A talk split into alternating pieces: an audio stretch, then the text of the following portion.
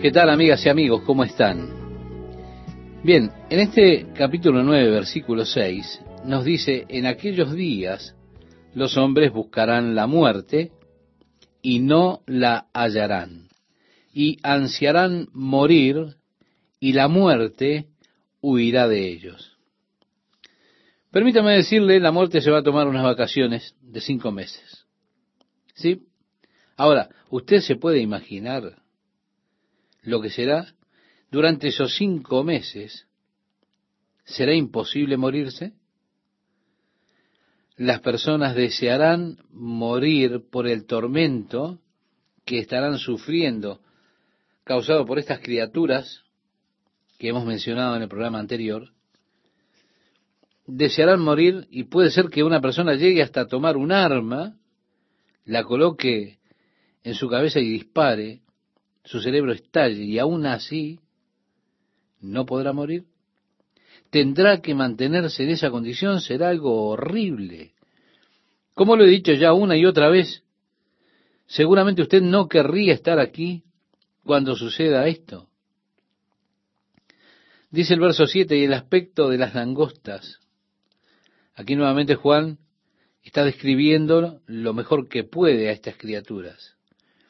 El aspecto de las langostas era semejante al de caballos dispuestos para la batalla, o caballos que tienen la armadura sobre ellos, preparados para la batalla.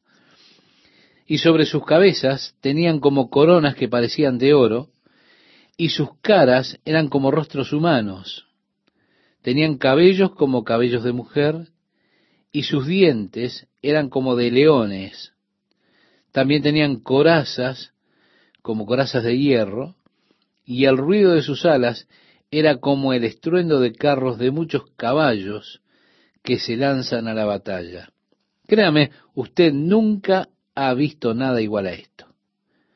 Es más, Juan nunca había visto nada parecido a eso antes. Es interesante cuando usted viaja a la India, al Tíbet, muchos de esos países son paganos, allí usted observa los tallados que tienen en sus templos y encuentra esas criaturas interesantes, interesantes que eh, en diferentes partes del mundo se encuentran tallados y criaturas similares. Allí hay una muy buena explicación y es que estas son criaturas que han sido vistas en visiones por aquellos que adoraban a Satanás. Son visiones de seres demoníacos. Son criaturas horribles. Aquí Juan describe a este particular ser demoníaco. Dice que el sonido de carros de muchos caballos que corren a la batalla, era lo que se escuchaba. Dice que tienen colas parecidas a escorpiones y aguijones, y en sus colas está su poder para hacer daño a los hombres por cinco meses. No es algo que el hombre ha de crear, no, no. Son una clase de arsenal especial que no tiene nada que ver con la creación o lo que el hombre pueda hacer en el futuro. No, no.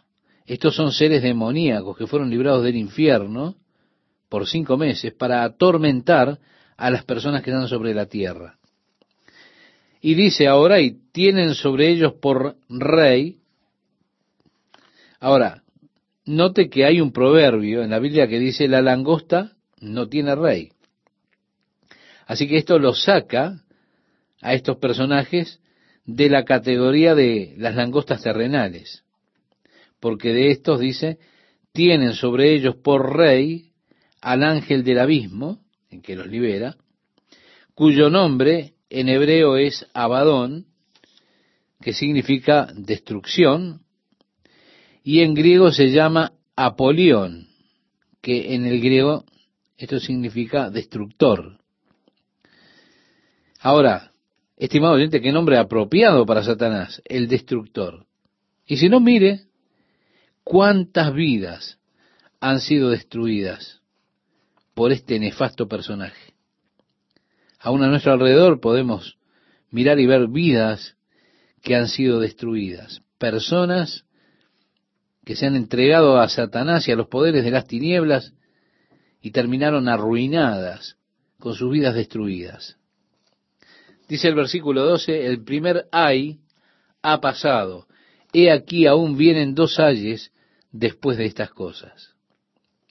El sexto ángel tocó la trompeta y oí una voz que salía de los cuatro cuernos del altar de oro que está delante de Dios. Quiero recordarle, estimado oyente, nosotros hemos estudiado esto cuando veíamos el altar y veíamos el templo de Dios, el tabernáculo. Los cuernos siempre son un símbolo de poder. En el altar que fue construido, tenían en cada esquina un cuerno, y dice que era un modelo del cielo. Así, oí una voz que salía de los cuatro cuernos del altar de oro que está delante de Dios. Y decía al sexto ángel que tenía la trompeta, suelta a los cuatro ángeles que están atados junto al gran río Éufrates. Sí, se liberarán sobre la tierra, quedarán en libertad sobre la tierra, este otro grupo de ángeles caídos con poderes demoníacos. Hay quienes sugieren, es probable, muy posible, que estos sean los ángeles a los que hace referencia el apóstol Pedro cuando escribe en una de sus cartas, que están en las cadenas del tártaro esperando el día del juicio del gran día del Señor. Estos ángeles son tan feroces, se piensa que Dios por el bien de la humanidad los tiene encadenados.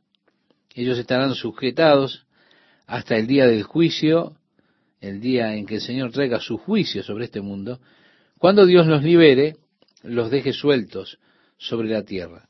Es una posibilidad. Pero están los cuatro ángeles que están atados allí en el gran río Éufrates, en Babilonia, donde fue el lugar de la rebelión del hombre contra Dios. El huerto de Edén estaba en algún lugar por allí, en la planicie de Babilonia. Y podemos decir que ese lugar es el, lugar de origen de casi todo sistema religioso falso. Sí, es el lugar de nacimiento de esos sistemas religiosos que son falsos. Dice además, y fueron desatados los cuatro ángeles que habían sido preparados para la hora, el día, el mes y el año, para matar a la tercera parte de la humanidad. El lenguaje griego parece indicar que ellos hicieron toda esa devastación que han de hacer solamente en una hora de un año, en particular de un mes preciso, un día en particular, en esa hora que tienen para hacer su devastación. Ahora, la otra interpretación puede ser que trabajen 13 meses, un día y una hora. Es decir, cuando habla allí, preparados para un año, un mes, habla de 13 meses, un día y una hora. Es la otra interpretación que también se, se tiene, pero parece ser más bien que se refiere solamente a una hora de un día particular, de un mes y un año en particular, y que ellos están esperando ese momento. Dice, y el número de los ejércitos de los jinetes era de 200 millones. Yo escuché su número, 200 millones. Así que parece que estos cuatro ángeles están en control de millones de seres demoníacos. Agrega Juan, y así es como vi en la visión los caballos y a los que los montaban, los jinetes tenían corazas color de fuego, de jacinto y de azufre.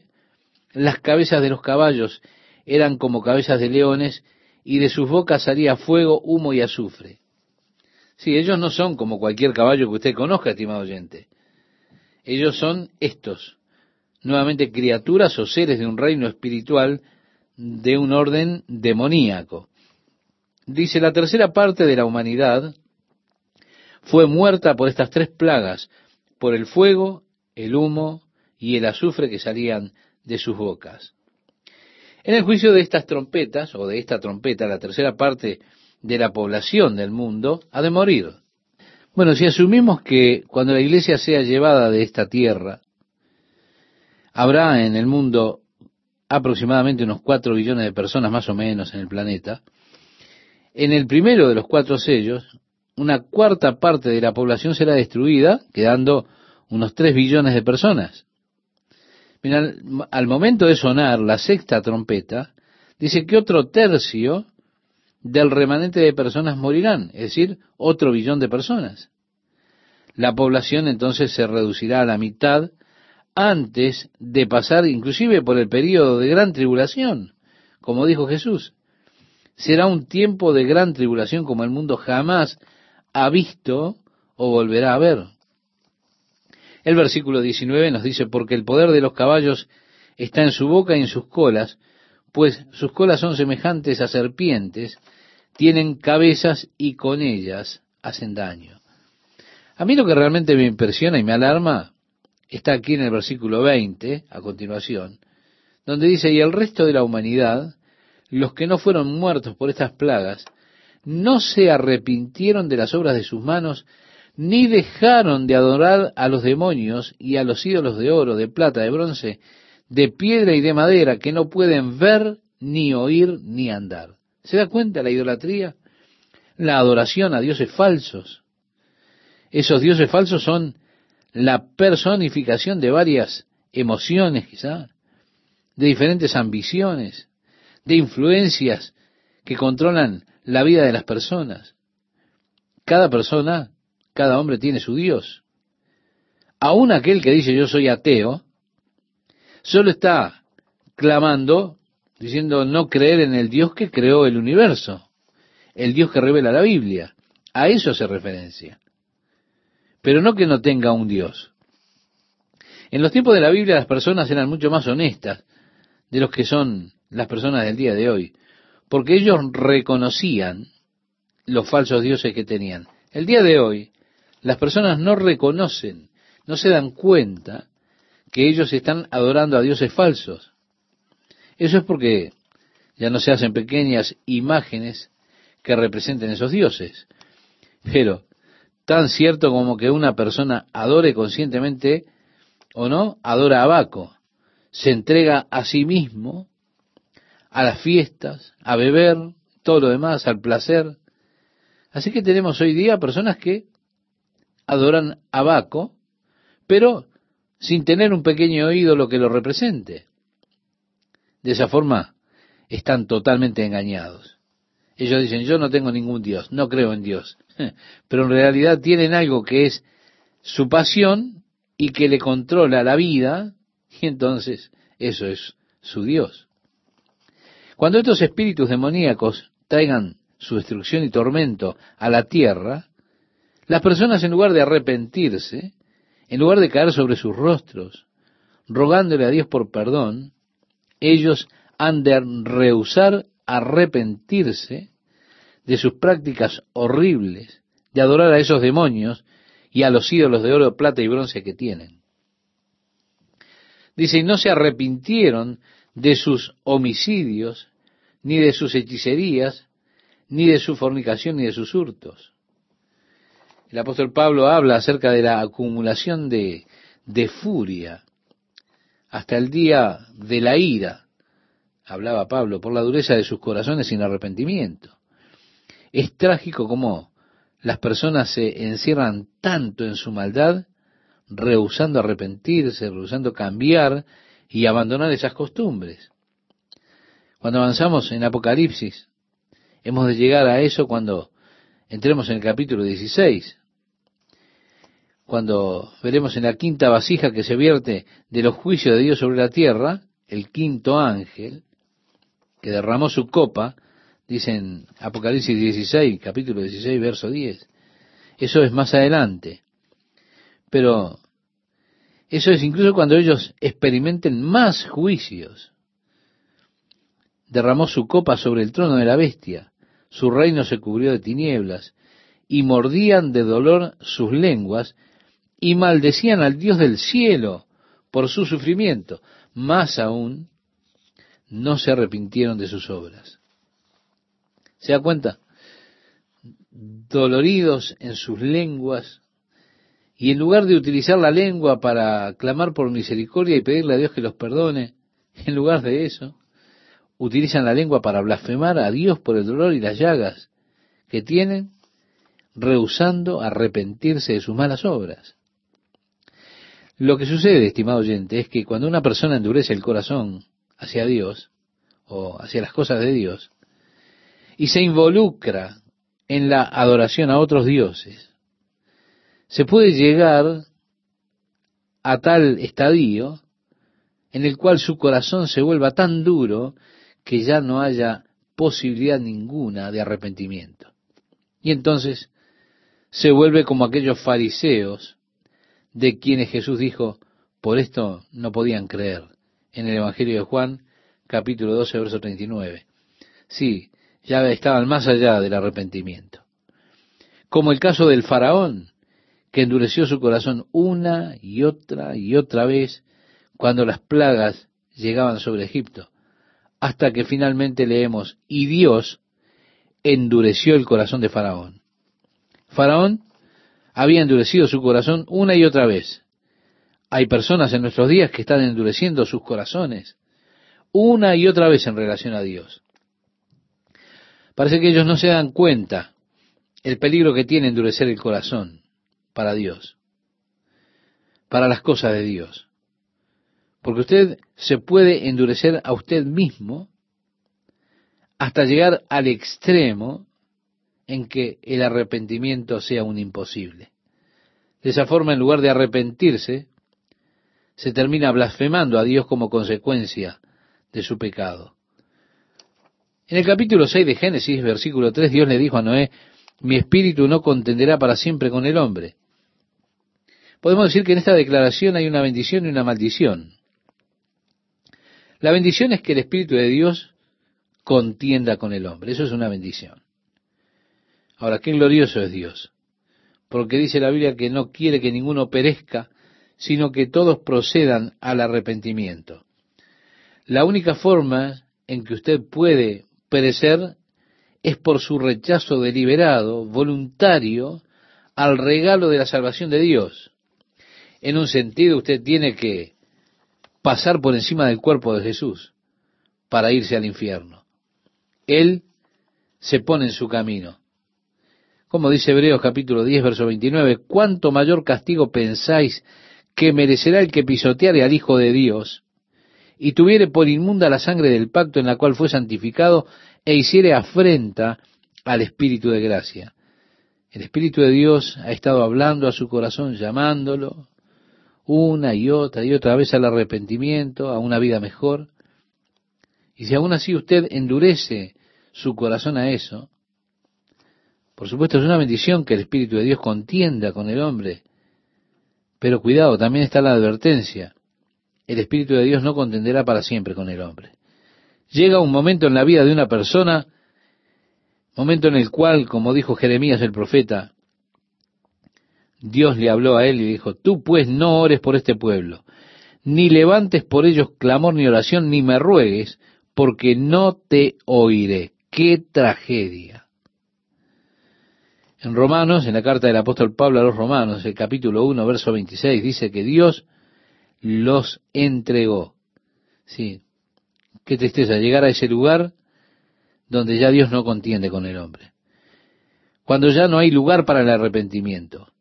Y esa será la condición de esas personas cuando suene la sexta trompeta, con toda esa devastación que vendrá, toda la mortandad que habrá allí por alrededor de todas las personas, y ellos aún rehusando a arrepentirse de su adoración a los ídolos, a los falsos dioses, rehusando arrepentirse de su fornicación, asesinatos, idolatría, delitos. La Biblia dice en segunda de Corintios capítulo 6 verso 2, he aquí ahora el día de salvación. Llámenle en tanto que está cercano, decía Isaías en el capítulo 55 verso 6 de su libro. Eclesiastés en el capítulo 12 verso 1 nos decía, acuérdate de tu Creador en los días de tu juventud, antes que vengan los días malos y lleguen los años de los cuales diga, no tengo en ellos contentamiento. El salmista dijo, no endurezcáis vuestro corazón como en el desierto. Sí, cuando los hijos de Israel se endurecieron a lo que Dios quería hacer y de esa forma tuvo que mantenerlos en el desierto hasta que toda la generación esa murió. Estimado oyente, advertencia para nosotros de recibir la gracia, el amor y el perdón de Dios mientras lo tenemos a nuestra disposición. Por eso, la advertencia de Dios. El libro de Apocalipsis es un libro de advertencia para cada uno de nosotros. Usted no tiene por qué estar aquí cuando lleguen los juicios de estas trompetas. Usted puede estar con la iglesia allá en el cielo, con nuestro Señor, alrededor del trono de Dios, adorando al Rey, disfrutando de las moradas eternas. Usted no querrá estar aquí, ¿verdad? Eso con toda seguridad. Es un gusto para mí saludarles, amigos oyentes, compartir una nueva emisión de la palabra de Dios. Sí, es mi oración a Dios que pueda servir todo lo que estamos estudiando para su crecimiento espiritual. Para eso es la palabra de Dios para hoy. Juan decía, vi descender del cielo a otro ángel fuerte.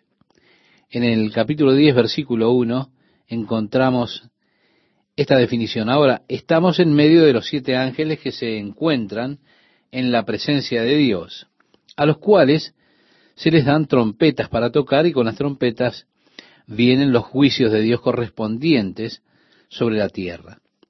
Pero este es otro ángel, es llamado un ángel fuerte. Bien, la palabra ángel es el título de un oficio también. No está hablando solamente de una naturaleza. Por ejemplo, Jesús es visto en el Antiguo Testamento muchas veces como el ángel del Señor. Los ministros de las siete iglesias, a los que van dirigidas las cartas de los capítulos 2 y 3 de Apocalipsis, se les llama ángeles de las iglesias. Es por esto por lo que la palabra griega, traducida ángel, significa mensajero. Así que este puede ser un mensajero divino, puede ser un mensajero humano. Por lo general el nombre es una referencia a esos espíritus que fueron creados por Dios cuyo número es en millones de millones, que adoran al Señor y que le sirven a Él.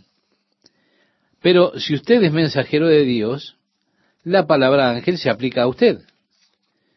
Creo que este ángel fuerte, por su descripción, no es otro que Jesucristo. Usted note que Él, dice allí, viene envuelto en una nube con el arco iris sobre su cabeza. Jesús dijo entonces verán al Hijo del Hombre que vendrá en las nubes con gran poder y gloria. En el Evangelio de Marcos, capítulo 13, verso 26. En ese mismo Evangelio, en el capítulo 14, verso 62, cuando el sumo sacerdote le dijo a Jesús, ¿eres tú el Mesías? Jesús dijo, yo soy, y veréis al Hijo del Hombre sentado a la diestra del poder de Dios y viniendo en las nubes del cielo. Jesús después de su resurrección, él había estado con sus discípulos durante un periodo de unos 40, de 40 días. Ellos se congregaron con él en el monte de los olivos, allí cerca de Betania, y el Señor ascendió a los cielos, y dice el relato que una nube lo recibió y lo sacó de la vista de ellos. Y que en ese momento aparecieron dos hombres parados allí con vestiduras blancas, que dijeron, varones Galileos, ¿por qué estáis mirando al cielo? Este mismo Jesús que ha sido tomado de vosotros arriba, así vendrá como le habéis visto ir al cielo. Vemos entonces que aquí al ángel poderoso se lo menciona de esta forma que viene del cielo vestido con una nube y con un arco iris sobre su cabeza, su rostro era como el sol, ¿se da cuenta? Esta es una descripción de Cristo en el capítulo 1 y sus pies como columnas de fuego. Nuevamente se toma esta descripción del capítulo 1 de Apocalipsis. Es interesante que el profeta Daniel tuvo una visión de Jesús como que él había venido del Padre para recibir la autoridad y gobernar la tierra. Daniel lo describe en el capítulo 6 como vestido de lino.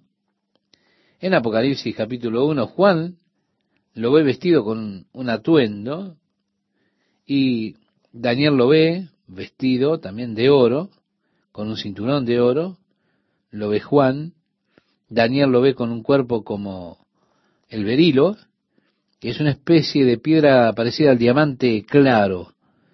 Juan ve su cabeza y sus cabellos blancos como la lana. Daniel le ve con un rostro como relámpago, mientras que Juan le ve con su rostro como el sol. Daniel ve sus ojos como llama de fuego, Juan también. Daniel ve sus brazos y sus pies como bronce pulido, y Juan lo ve con los pies como bronce fino. Daniel describe a Jesús teniendo su voz como la de una multitud. Juan describe su voz como la de muchas aguas. Así que vemos cómo tenemos una descripción paralela. Si usted hubiese estado allí para describirlo en sus propios términos, las descripciones serían bastante similares, como vemos que son las de Daniel y de Juan, cuando vieron al Señor en su forma gloriosa. Así que allí lo vemos a Él viniendo. La descripción solamente podría referirse a Jesucristo. Su rostro era como el sol, sus pies como columnas de fuego, tenía en su mano un librito abierto, un rollo pequeño que se abre, y puso su pie derecho sobre el mar y el izquierdo sobre la tierra. El capítulo 5 se nos introduce a un rollo que estaba en la mano de aquel que se sienta en el trono. Ese rollo estaba sellado con siete sellos, y el ángel poderoso con fuerte voz dice que el digno de tomar ese rollo, habla acerca de quién es, digno de desatar los sellos. Juan, ante la pregunta del ángel, que dice, ¿quién es digno de tomar ese rollo y desatar los sellos? Dice que Juan comienza a llorar porque no había nadie hallado digno en el cielo, la tierra o debajo de la tierra que fuera digno, hasta que los ancianos dijeron a Juan, no llores, mira, el león de la tribu de Judá ha vencido para poder tomar el rollo y desatar los sellos. En el capítulo 6 hasta el 8 vemos que son desatados los sellos con los subsecuentes juicios que vienen sobre la tierra con la apertura de ese rollo. Como estudiamos, mostramos que ese rollo era probablemente el título de propiedad de la tierra que le había sido entregado por Adán a Satanás. Jesús vino para redimir al mundo, de regreso para Dios nuevamente, ese fue el propósito de su venida. Jesús dijo, el Hijo del Hombre vino a buscar y a salvar lo que se había perdido, en el Evangelio de Lucas capítulo 19, verso 10. Cuando Satanás tienta a Jesús, lo lleva a un monte alto, y le muestra los reinos del mundo y sus glorias, y le dijo, todo esto te daré si postrado me adorares. Jesús no, cuestionó el reclamo de Satanás de ser el poseedor del mundo. De hecho, Jesús le llamó el príncipe de este mundo el gobernante de las tinieblas. Sí, él gobierna la tierra. La tierra fue perdida por Adán. Y Satanás todavía está en control no sino hasta que entremos al capítulo 13, veremos que él vuelve su poder y autoridad su trono sobre el anticristo, dándoselo al hombre de pecado. Pero de lo que hablábamos era de que Jesús vino a redimir al mundo de regreso para Dios. Jesús pagó el precio de la redención. Y el mundo es redimido por medio de su sangre. Las escrituras dijeron, y nuevamente en el capítulo 5, cuando entramos allí, en los cielos, adorándole a Él, viéndole tomar el rollo, el título de propiedad, declaramos su dignidad, su mérito de tomar ese rollo y desatar los sellos, ¿por qué? Porque Él fue inmolado y nos redimió por su sangre de toda nación, tribu y lengua, y nos ha hecho para nuestro Dios un reino de sacerdotes, y reinaremos con Él sobre la tierra. Bien, el tiempo ha llegado para que Él reclame la posesión de lo que ha comprado. En el libro de Hebreos se nos dice que Él fue hecho menor que los ángeles para poder sufrir la muerte. Pero ahora Él es coronado de gloria y honor. Y Dios ha puesto todas las cosas en sujeción a Jesucristo. El escritor dice que aún no vemos que todas las cosas le sean sometidas o sujetas. Esto es una parte que todavía no ha sido cumplida, que, como vemos, él empieza a reclamar, está viniendo a reclamar.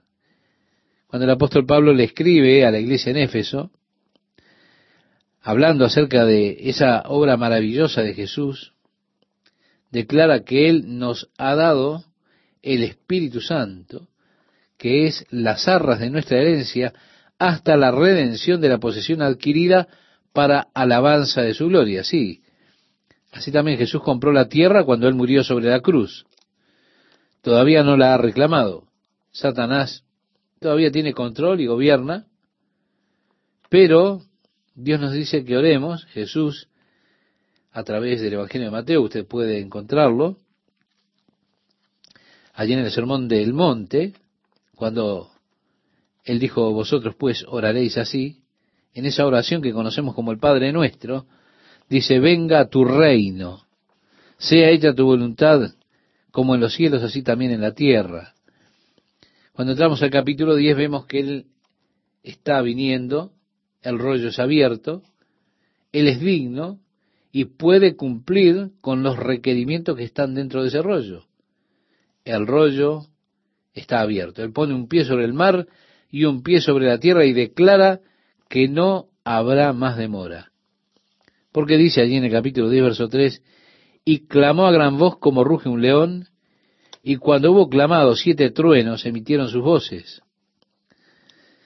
Si miramos a Isaías capítulo 31, verso 4, dice, porque Jehová me dijo a mí de esta manera, como el león y el cachorro de león ruge sobre la presa y se reúne cuadrilla de pastores contra él, no lo espantarán sus voces, ni se acobardará por el tropel de ellos, así Jehová de los ejércitos descenderá a pelear sobre el monte de Sión y sobre su collado. En el capítulo 42 de Isaías, el verso 13 dice, Jehová saldrá como gigante y como hombre de guerra, despertará cero. Gritará, voceará, se esforzará sobre sus enemigos. También el profeta Jeremías escribió en el capítulo 25, versículo 30, Tú pues profetizarás contra ellos todas estas palabras y les dirás, Jehová rugirá desde lo alto, y desde su morada santa dará su voz. Rugirá fuertemente contra su morada, canción de lagareros cantará contra todos los moradores de la tierra. El profeta Joel decía en el capítulo 3, verso 16, y Jehová rugirá desde Sión, y dará su voz desde Jerusalén, y temblarán los cielos y la tierra, pero Jehová será la esperanza de su pueblo y la fortaleza de los hijos de Israel. Por último, Podemos mirar a Amós en el capítulo 1, verso 2. Dijo, Jehová rugirá desde Sión y dará su voz desde Jerusalén, y los campos de los pastores se enlutarán, y se secará la cumbre del Carmelo. Así que el rugido como de león está profetizado ya por muchos profetas del Antiguo Testamento. Al venir él con este rollo en su mano, con este rugido de triunfo, es un rugido de victoria, indica que el tiempo ha llegado para que el enemigo sea totalmente sometido y el reino de Dios se establezca. Y así es que declara, y clamó a gran voz como ruge un león, y cuando hubo clamado siete truenos emitieron sus voces, cuando los siete truenos hubieron emitido sus voces, yo iba a escribir, pero oí una voz del cielo que me decía, sella las cosas que los siete truenos han dicho y no las escribas. Así que Juan nos dice que habían estos siete truenos, pero no nos dice qué pronunciaban los siete truenos, porque Juan no le es permitido a Juan decirlo. Y bueno, yo tampoco se lo puedo decir, estimado oyente. La razón por la que no habré de decirle es porque realmente no lo sé. Juan tampoco puede decirlo. Ahora, yo no lo puedo decir porque no lo sé. Hay muchos expositores bíblicos que han intentado decirle a las personas qué es lo que dicen esos siete truenos, pero a Juan le fue ordenado sellar lo que decían esos siete truenos. Evidentemente no era necesario para nosotros saber esto. Dios nos ha dado todas las cosas que pertenecen a la vida y a la piedad, todo lo que necesitamos está aquí, los siete truenos, lo que ellos decían, todavía permanece en misterio. No sabemos qué es lo que dicen. Juan iba a escribirlo, pero eso estaba sellado y no le fue permitido escribirlo. Es interesante que a Daniel se le dijo que sellara la visión en su libro. Pero con Daniel fue declarado que esto era para el tiempo del fin. Es decir, en los últimos días el conocimiento habría de incrementarse. Así que la Biblia nos dice que los escritores del Antiguo Testamento, muchos de ellos, escribieron cosas que no entendían. Ahora, ellos eran muy curiosos. Trataron de entender qué era lo que estaban escribiendo cuando escribían acerca de la obra, de la gracia de Dios, entre los gentiles, la venida gloriosa del reino de Dios. Es interesante que el libro de Daniel, como le dije, fuera sellado para el tiempo final. Y no se le dijo que no escribiera, simplemente que lo que había escrito lo sellara. Daniel estaba contestando algunas preguntas, pero el Señor dijo, séllalo, es para el tiempo del fin. En los últimos días el conocimiento se incrementará, la ciencia se multiplicará. Bueno, es interesante que viniendo a estos últimos días, vemos cómo el conocimiento del libro de Daniel se ha ido develando al leer en el libro de Daniel muchos de los eventos que están escritos allí ya han transcurrido. Es realmente fascinante leer en nuestro tiempo, porque es como leer un libro de historia en el momento que vienen ocurriendo las cosas. En el tiempo en el que Daniel lo escribió, todo eso era un futuro, era un gran misterio. Pero ahora que la mayor parte ha sido completada, lo miramos y lo leemos como un libro de historia y es asombrosa la precisión con la cual Daniel escribió la historia del hombre antes de que tuviera lugar. De hecho, tanto que Daniel propone un problema real para los que son críticos bíblicos. A ellos les cuesta aceptar a Daniel. La única forma en que pueden manejarlo es diciendo, bueno, la verdad que Daniel no escribió ese libro alguien, después de él, después que todo pasó, escribió y puso el nombre de Daniel en el libro. Es una falsificación que no fue escrita por Daniel. Les cuesta porque Daniel, de hecho, sí escribió realmente las cosas que han estado sucediendo hasta nuestros días. ¿Y cómo pudo él saber? Bueno, está bien. Quiero decirle algo. Todavía se está escribiendo o describiendo ese libro. Y lo escribió, por ejemplo, para la semana pasada, cuando salió el periódico.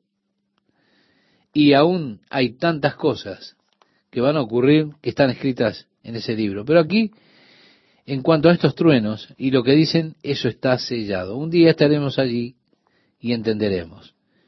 Y probablemente entenderemos porque, porque fue que Dios quiso que fueran selladas esas palabras de aquellos truenos.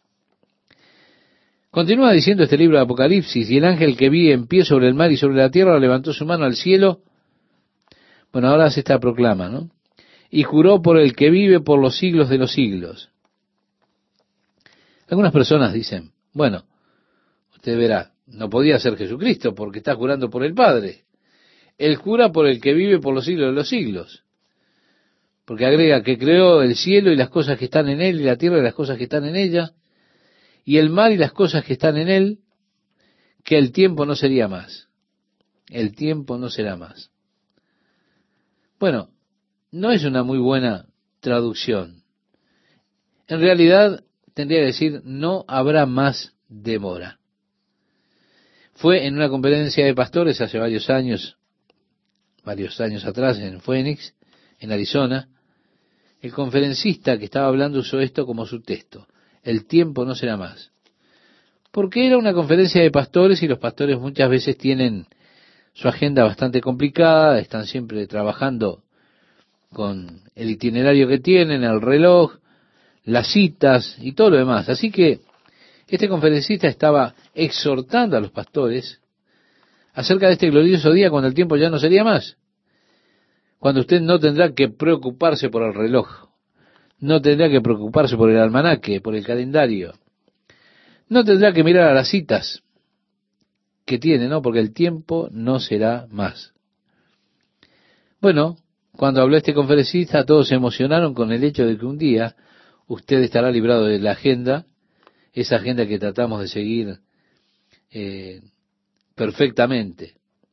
Este que habló era un erudito brillante, así que yo fui y le dije, entiendo que el griego realmente no apoya eso de el tiempo no será más, sino que en realidad está diciendo no habrá más demora. Él tímidamente sonrió y dijo, creo que te diste cuenta, pero no pienso que los demás lo hayan hecho. Por lo que él está declarando es que no habría ninguna demora para que se establezca el reino de Dios en este pasaje de Apocalipsis. Y agrega, sino que en los días de la voz del séptimo ángel, cuando él comience a tocar la trompeta, el misterio de Dios se consumará como él lo anunció a sus siervos, los profetas. ¿Qué tal amigos? ¿Cómo están? Aquí vemos que el ángel poderoso, descendiendo de los cielos, viene vestido con una nube y con un arco iris sobre su cabeza. Y esto, estimado oyente, lo hablábamos en el programa próximo pasado. Eh, veíamos la presencia de Jesucristo en este personaje y vamos a reiterar algunos conceptos. Dice esta porción y su rostro era como el sol. Y sería bueno que usted regresara a la descripción que tenemos en el primer capítulo de Apocalipsis, la descripción de Cristo. Agrega y sus pies como columnas de fuego. Tenía en su mano un librito abierto, un pequeño rollo que es abierto, y puso su pie derecho sobre el mar y el izquierdo sobre la tierra. Y allí él declara que no habría más demora. Y clamó a gran voz como ruge un león, y cuando hubo clamado siete truenos emitieron sus voces. Cuando los siete truenos hubieron emitido sus voces, yo iba a escribir, pero oí una voz del cielo que me decía, sella las cosas que los siete truenos han dicho y no las escribas. Así que Juan no nos dice qué fue lo que hablaron esos siete truenos. Y el ángel que vi en pie sobre el mar y sobre la tierra levantó su mano al cielo y juró por el que vive por los siglos de los siglos, que creó el cielo y las cosas que están en él, y la tierra y las cosas que están en ellas, y el mar y las cosas que están en él, que el tiempo no será más. Bien, aquí para el establecimiento del reino de Dios, dice, sino que en los días de la voz del séptimo ángel, cuando él comience a tocar la trompeta, el misterio de Dios se consumará como él lo anunció a sus siervos los profetas. Es que a través del Antiguo Testamento hubo gloriosas profecías acerca de la venida del Mesías para establecer su reino, cuando la tierra habría de ser restaurada los animales ya no serían más salvajes, más feroces, cuando habría paz como un río, cuando la justicia habría de cubrir la tierra como las aguas cubren el mar o la mar, allí estaría la gloria de Dios, los desiertos volviéndose como una rosa, aquel que escojo saltando de alegría, el ciego viendo la gloria del Señor, el mudo que tendrá la oportunidad de cantar las alabanzas a Dios. Cosas maravillosas que han de suceder cuando el Mesías regrese y establezca su reino, el reino de Dios sobre la tierra.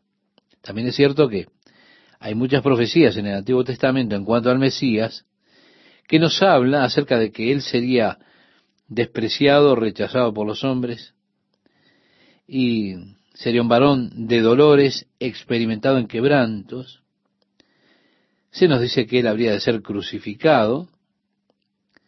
Así que estas otras profecías, los judíos tuvieron un gran problema al tratar de entender las escrituras, porque ellos parece que ven estas escrituras diametralmente opuestas unas con otras. ¿Cómo puede ser despreciado y rechazado la piedra rechazada por los edificadores? ¿Cómo puede ser si él ha de establecer el reino de Dios, si ha de reinar sobre toda la tierra, que él sea despreciado, rechazado, crucificado? Así que para resolver lo que parece ser una dificultad en las profecías del Mesías, ellos comenzaron a espiritualizar las escrituras que tienen referencia al sufrimiento del Mesías, que se refieren a su muerte, a su rechazo y todo lo demás. Espiritualizan esas escrituras y toman solamente literalmente los pasajes que hablan de la gloria, del reino, del sometimiento de las naciones y el gobierno del Mesías sobre las naciones y todo lo demás. A esas las tomaban literalmente, pero el resto las espiritualizaban, el resto de esos pasajes que parecen contrapuestos unos con otros. Y mi amigo, hay un gran peligro de espiritualizar la escritura a menos que la escritura misma garantice eso. Es mejor simplemente tomar la escritura con su implicación normal, lo que dice la escritura, Dios dice lo que quiere decir y no agregarle ni entrar a espiritualizar la Biblia, hacerle decir lo que no dice. ¿Por qué? Porque si Dios hubiera querido decir algo que no dijo, ¿por qué habría de decir algo que no quiso decir? ¿Qué sentido tiene, verdad? Así que es mejor tomar las escrituras, quizá usted no lo entienda. Bueno, hay muchas cosas que no entendemos. Tengo un archivo en mi cerebro que está marcado allí con un rótulo, esperando por más información. Sí, hay muchas cosas que he archivado allí en esa carpeta que estoy esperando llegar a poder tener un conocimiento más completo, más información. Pero, mientras tanto, yo leo la escritura lisa y llanamente como es. Y no ando buscando sacar de ella analogías espirituales porque y porque cuando se entra en esa espiritualización, es como que usted tiene ya licencia para ir a donde quiera ir con ella. Si esto representa esto y esto representa aquello, es como decir, por ejemplo, la anciana fue al armario a buscarle a su pobre perro un hueso. Usted puede imaginar a esa pobre anciana yendo al armario a buscar un hueso para su perro? Bien, no sabemos qué perro era. Pero uno puede predicar todo un sermón acerca del perro. ¿Por qué espiritualiza eso? Y bueno, el armario era escueto. ¿Y cuántas personas cabían allí, en ese armario? ¿Qué hay ahí dentro? No hay nada. Es decir, no tienen nada para el futuro, para ayudar a otros, no tienen ni siquiera suficiente para ellos mismos. Y uno empieza a decir cosas y a espiritualizar la cosa, irse hacia cualquier parte con eso, y terminamos en cualquier cosa. Así que yo soy muy cuidadoso de no espiritualizar las escrituras, sino tomarlas simplemente y solamente por su valor liso y llano, por lo que dicen, simplemente creer que Dios quiere decir lo que Él está diciendo. Bien, se nos dice que porque Dios no puede jurar por nadie más alto, tiene que jurar por sí mismo. Es que usted siempre jura por alguien más alto. Cuando usted toma un juramento, usted jura por la Biblia, jura por Dios o jura por algo más alto. Ahora, cuando Dios quiere confirmar su palabra con un juramento, es allí el problema, porque no hay nadie más alto que Dios.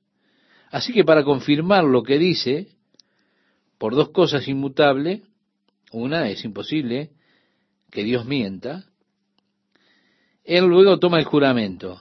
Y así que ahora viene ese ángel el cual le he dicho que creo que es Jesucristo, y juró por el que vive por los siglos de los siglos, que creó el cielo y las cosas que están en él, y la tierra y las cosas que están en ella, el mar y las cosas que están en él, que el tiempo no sería más. Pero al momento en que suena la séptima trompeta, las cosas ya estarán terminando. Llegará el glorioso reino de Dios a la tierra.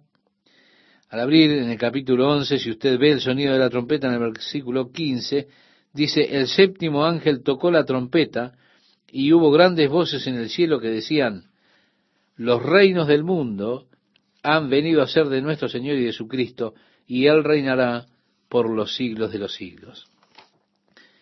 Allí está cumplida la oración, venga tu reino, hágase tu voluntad como en el cielo, así también en la tierra. Es decir, llegó el tiempo. Él viene con ese rollo pequeño, el título de propiedad. Esto es lo que Él compró, como cantábamos en Apocalipsis capítulo 5. Nos ha comprado con su sangre era redimido la tierra para Dios, y ahora viene y proclama que eso es la posesión adquirida y termina todo este misterio. Es que hay tantos misterios en cuanto a Dios, los misterios de por qué Dios permite, por ejemplo, que los justos sufran. ¿Por qué Dios permite que los malvados frecuentemente prosperen? Estas son cosas que han turbado a muchos hombres aún en las escrituras. Job preguntó, ¿por qué prospera el impío? El profeta Jeremías dijo, justo eres tú, oh Jehová, para que yo dispute contigo. Sin embargo, alegaré mi causa ante ti. ¿Por qué es prosperado el camino de los impíos y tienen bien todos los que se portan deslealmente? es un misterio porque Dios permite esas cosas. También está el misterio de la paciencia de Dios para establecer el reino. Mire cuánto hemos esperado desde que Jesús pagó con su sangre, con su vida por la tierra. Mire cuánto ha esperado Dios y aún no ha reclamado lo que Él compró. Un misterio. Pero en la otra mano, este es un misterio por el cual usted puede estar agradecido. Que si el Señor hubiera venido en el año 1800, ¿dónde estaría usted? Usted no estaría en el reino. Entonces, ¿no está feliz de que Dios haya esperado hasta ahora? Ahora, como dijo Noé, no contenderá mi espíritu con el hombre para siempre. Si Dios le dijo a Noé eso, llegará el día cuando Él nos llevará para que estemos con Él y habrá terminado la posibilidad de estar formando parte de la iglesia de Jesucristo, su novia. Y comenzará luego el gran juicio sobre esta tierra, el juicio previo a su regreso para establecer el reino eterno de Dios sobre esta tierra. Hemos esperado mucho tiempo, pero cuando este ángel poderoso viene y abre el sello estableciendo su pie sobre la tierra y sobre el mar, jurando por el que vive por siempre y siempre, ya no habrá más demora para el sonido de la séptima trompeta. Será tocada y será completado el misterio de Dios. En el versículo 8 de este capítulo 10 de Apocalipsis, Dice, la voz que oí del cielo habló otra vez conmigo y dijo, ve y toma el librito que está abierto en la mano del ángel, que está en pie sobre el mar y sobre la tierra. Y fui al ángel diciéndole que me diese el librito y él me dijo, toma y cómelo. Y te amargará el vientre, pero en tu boca será dulce como la miel. Entonces tomé el librito de la mano del ángel y lo comí, y era dulce en mi boca como la miel, pero cuando lo hube comido, amargó mi vientre. Y él me dijo, es necesario que profetices otra vez sobre muchos pueblos, naciones, lenguas y reyes. Allí está el misterio de ese pequeño libro, dulce como la miel en la boca, pero amargo en el vientre. Y esta expresión, toma y cómelo, es un término que se refiere a una persona que lee con gran interés un libro. Sí, se dice, se comió el libro, se lo devoró es decir, lo leyó de una vez, verdaderamente se devoró el libro, es muy común oír estas palabras. Aquí están estas palabras, esa es la idea. Es la enseñanza del libro que uno devora. Por lo tanto, Juan, mientras lo comía, fue dulce en su boca como la miel. Cuando usted se da cuenta que el reino de Dios han de ser las glorias de ese reino de Dios cuando Jesús venga para reinar cuando vea las glorias de este mundo restaurado como era al principio, y usted vea que los desiertos florecen como la rosa, que no habrá más áreas deshabitadas, cuando usted vea que la Siberia parece Hawái y el Polo Norte una jungla tropical, cuando usted mire que el león y el cordero comen juntos y todo lo demás, cuando sucedan esas cosas, eso será dulce. Pero cuando usted contempla el pecado del hombre y el juicio esencial de ese pecado, verá las cosas amargas por las cuales tendrá que pasar el mundo cuando Dios traiga su juicio, cuando realmente lo devore y contemple los resultados de traer el reino, que por supuesto es dulce, a pesar de las cosas que han de suceder, pero que al considerarlas, en verdad son amargas. Decía David en el Salmo 119, cuán dulces son a mi paladar tus palabras, más que la miel a mi boca. Salomón escribió en Proverbios, capítulo 16, verso 24, panal de miel son los dichos suaves, suavidad al alma y medicina para los huesos. El profeta Ezequiel decía, me dijo, hijo de hombre, come lo que hayas, come este rollo y ve y habla a la casa de Israel. Y me dijo, hijo de hombre, alimenta tu vientre y llena tus entrañas de este rollo que yo te doy. Y lo comí, y fue en mi boca dulce como miel. Me levantó, pues, el espíritu y me tomó y fui en amargura, en la indignación de mi espíritu, pero la mano de Jehová era fuerte sobre mí. Vemos la dulce amargura, la amargura de los efectos del pecado que producen indignación, con la dulzura de la llegada del reino de Dios. Juan dice que él, o le dice a Juan que él debe profetizar nuevamente, porque así expresa, me dijo, es necesario que profetices otra vez sobre muchos pueblos, naciones, lenguas y reyes. Bueno, algunos interpretan esto como que quiere decir que Juan ha de ser uno de esos dos testigos que encontramos más adelante en este libro, porque se presenta precisamente en el siguiente capítulo dos testigos. Ahora, casi todos están de acuerdo que uno de los testigos es Elías. Ha sido aceptado por la profecía de Malaquías que Dios habría de enviar a Elías de regreso a la tierra antes del gran día del Señor. Pero hay mucha discusión, hay mucha diferencia de opinión en cuanto al otro testigo. Allí está la pregunta. ¿Quién es el otro testigo? Bien, algunos dicen que es Juan porque aquí se le dice que él habrá de profetizar nuevamente a muchas naciones y lenguas y pueblos y reyes, pero en realidad, ¿quién es ese segundo testigo? Bien, estaremos más adelante mirando un poco y hablando de las posibilidades de quién puede ser ese segundo testigo. Por eso le invito a que siga leyendo y entrando, por supuesto, en los dos testigos en el próximo capítulo, en el misterio de ellos, y habremos de mostrarle en el capítulo 11 cómo este incidente particular no pudo haber pasado antes de 25 años atrás. Estos eventos por ejemplo, no pudieron ocurrir 50 años antes o 100 años antes. La tecnología no existía, pero ahora hay tecnología para que este capítulo 11 se pueda cumplir literalmente.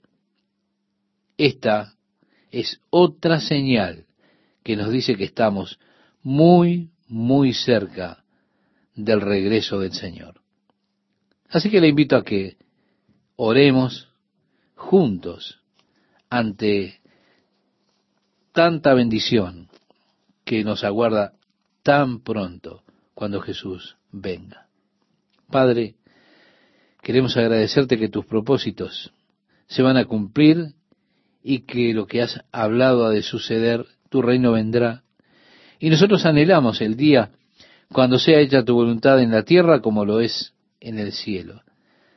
Te agradecemos por el anhelo que tenemos de un mundo mejor lleno de justicia, lleno de paz. Vemos ahora un mundo que está deshecho por el pecado, guerras, inhumanidad, atrocidades, asesinatos. Vemos cómo la violencia y la inmoralidad crecen. Leemos del horror de las cosas que habrán de suceder en este mundo en el cual ahora estamos viviendo nosotros. Y Señor, nuestros corazones claman, venga tu reino, sea hecha tu voluntad en la tierra así como es en el cielo. Por eso, Señor, cuando tú cerraste este libro de Apocalipsis, le dijiste a Juan, he aquí, yo vengo pronto. Nuevamente queremos decirte con Juan, ven Señor Jesús, ven pronto. Te lo pedimos en nombre de tu Hijo. Amén.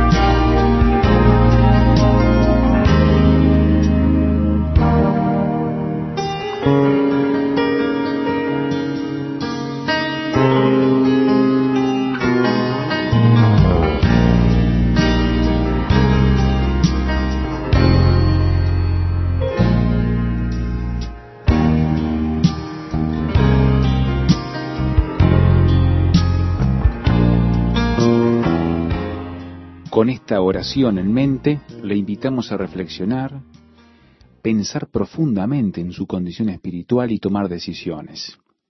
Y también ahora a participar en la discusión con el pastor Chuck Smith, el equipo de Calvary Chapel, de la palabra de Dios para hoy, y dar su perspectiva acerca del capítulo 10 que estamos viendo. Aquí está el correo electrónico info arroba Luego del símbolo de arroba, utilizamos las iniciales del nombre del programa. Por eso dice así, info arroba lpddph.com.